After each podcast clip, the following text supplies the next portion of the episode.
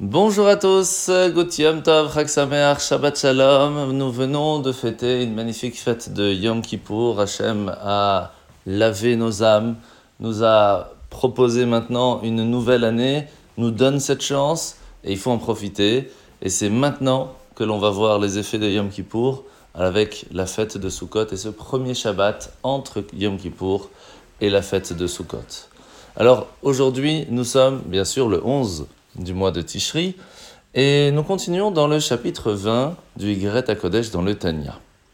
Jusque-là, l'Admorazaken va nous expliquer que à partir du moment où Hachem va faire la création du monde, comme on l'a expliqué la semaine dernière, eh bien il va avoir un petit peu cette force sans limite de Dieu qui sera présente dans chaque transformation du spirituel au matériel.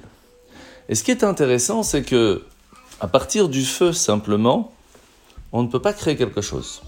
De l'eau simplement, ce n'est pas possible. Du vent non plus. Et pourtant, la terre, qui est la partie la plus basse, va permettre de faire pousser encore et encore des fruits, des légumes, et amener à partir d'une toute petite graine des choses extraordinaires. Comment cela est-il possible?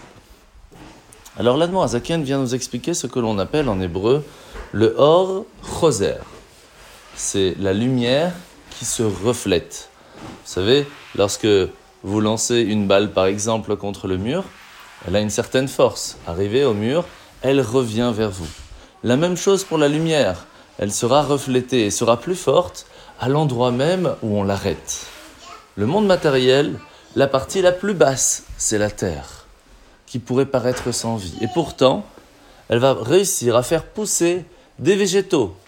Et c'est la graine qui va expliquer à la terre quel est l'ADN de quel fruit ou de quel légume elle doit faire sortir. Ça, c'est la force de la graine. Mais là, c'est la terre qui a la force de faire pousser. De la même façon, même si on se sent être les plus bas par rapport à tous les mondes spirituels, aux anges, sachez que la lumière d'Hachem est la plus forte ici-bas. Et il faut donc en profiter en faisant les commandements divins, parce que c'est avec cela que nous pouvons nous attacher à Dieu directement. La mitzvah de ce matin, en négative numéro 173 jusqu'à 178, de 173 à 178, l'interdiction de manger des poissons non cachers, des insectes qui volent, des insectes qui rampent, des insectes qui sont sur la nourriture, ou ceux qui seraient à l'intérieur des fruits, des récoltes ou autres. La paracha de la semaine, nous sommes donc à la fin de parachat Asino. Pendant tout le témoignage, le cantique de Asino au peuple juif, Moshe va rappeler plusieurs choses et en même temps nous bénir.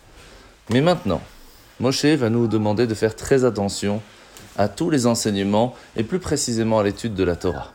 Parce que la Torah, elle est porteuse de toutes les directives, les leçons que chacun d'entre nous a besoin pour que la vie soit en accord avec les attentes de Dieu.